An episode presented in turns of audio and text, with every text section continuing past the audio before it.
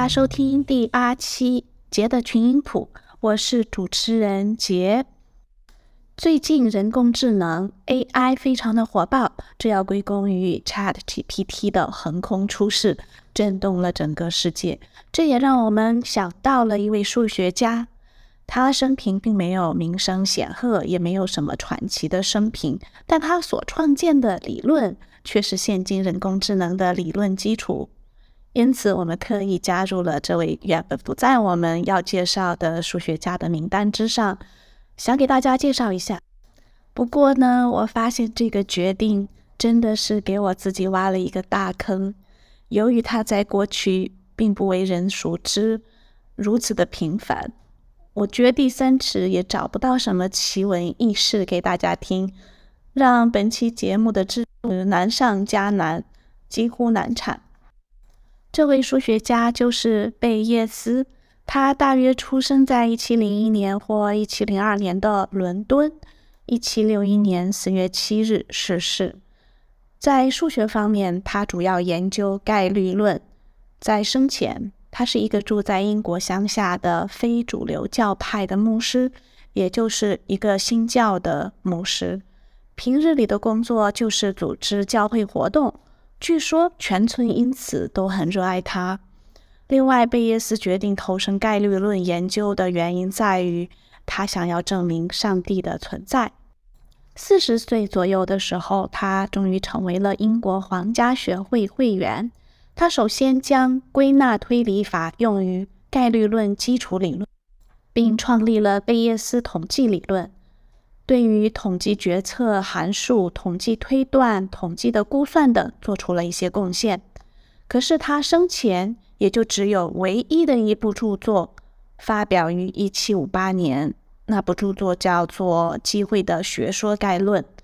贝叶斯去世的时候，把他的论文手稿外加一百英镑留给了一个叫普林斯的传教士。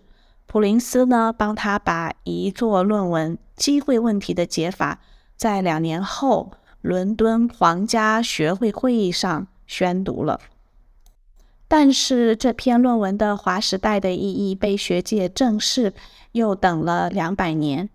在论文里，贝叶斯打算研究的是这样一个问题：如果我们只知道一个事件发生的次数和没发生的次数，在没有其他信息的情况下，我们应该怎么计算这个事件发生的概率呢？比如，对于一批产品。我们抽取一万个产品后，发现其中有十二个废品。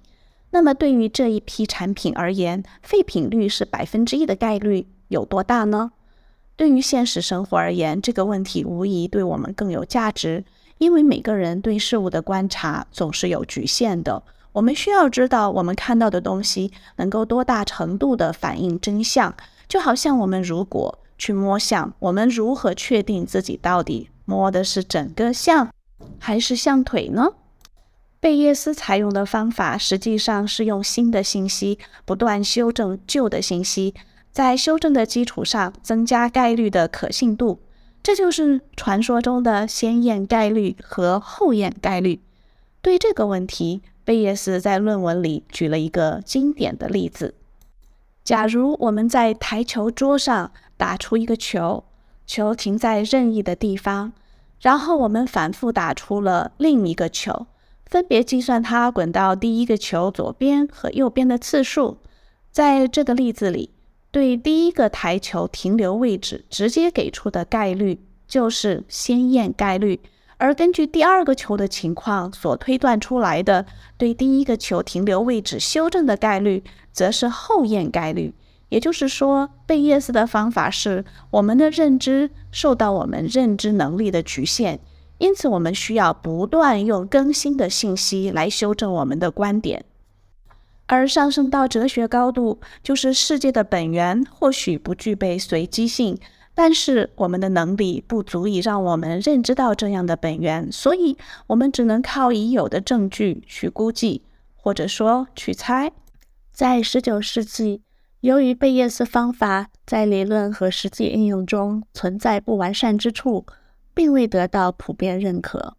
但在二十世纪，随着统计学广泛应用于自然科学经济研究、心理学、市场研究等领域，人们越发认识到了贝叶斯方法的合理部分。贝叶斯统计的研究与应用逐渐受到国际统计学术界的关注。到二十世纪五十至六十年代，贝叶斯学派已经占据了数理统计学这块领地的半壁江山，撑起了统计学的半边天。我们还是回到节目开始提到的人工智能领域吧，看看贝叶斯方法是如何被运用的。率先成功利用数学方法解决自然语言处理问题的是语音和语言处理大师贾里尼克。他引入一个全新的视角，认为语音识别就是根据接收到的一个信号序列。推测说话人实际发出的信号序列，也就是他说的话和要表达的意思，这就把语音识别问题转化为一个通信问题，而且进一步可以简化为用贝叶斯公式处理的数学问题。一般情况下，一个句子中的每个字符都跟它前面的所有字符相关。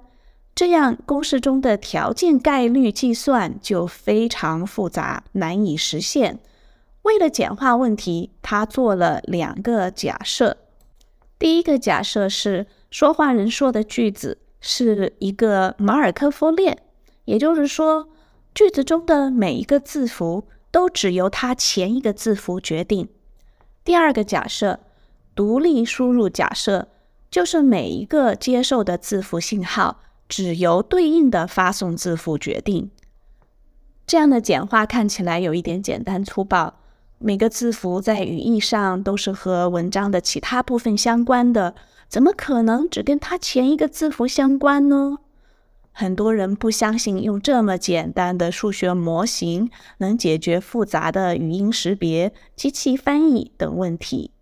其实，不光是一般人，就连很多语言学家。都曾质疑过这种方法的有效性，但事实证明，这个基于贝叶斯公式的统计语言模型比任何当时已知的借助某种规则的解决方法都有效。贾里尼克和贝克夫妇在七十年代分别独立提出用这个模型进行语音识别，八十年代微软公司用这个模型。成功开发出第一个大词汇量连续语音识别系统。现在，我们手机上的语音识别和语音输入功能都已经非常成熟，而且好用了。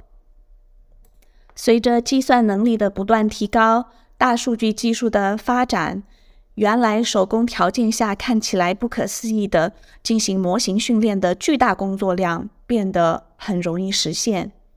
它们使贝叶斯公式巨大的实用价值体现出来，也使得今天 ChatGPT 这样的人工智能产品的出现成为现实。生前籍籍无名的贝叶斯，现在出现在几乎所有的统计学、人工智能、博弈论、遗传学的教材中。他的工作一方面继续证明了不确定性是可以测量的这一个激动人心的理念。另一方面，也提供给我们依据客观世界的经验去推断未知概率的方法，而这样的推断是基于我们得到的信息不断修正的结果。贝叶斯方法对我个人的启发是，对这个世界的看法，我们总是不完全的，甚至一定是有偏见的。尽管这些都是凭借着经验而来，可是我们只要善于。用自己积累自己的经验，也愿意修改自己的看法，那我们对世界、对环境、对人的认知也是可以越来越接近真相的。科学的意义是什么？科学的意义就是要找出真理。那么，当我们无法直接获得真理的时候，我们是不是可以凭借有限的认知也可以获得呢？如贝叶斯的方法一样。我们只能根据贝叶斯方法现在被运用的情况推测这个方法或许也是一条寻找真理的另一种方式。不过在这里我还想强调的是这只是一种方式一种捷径我们不要因此放弃一条更难的道路就是用科学的方法去找到真正的因果关系真正的去理解我们的世界。谢谢大家收听本期节目下期节目见。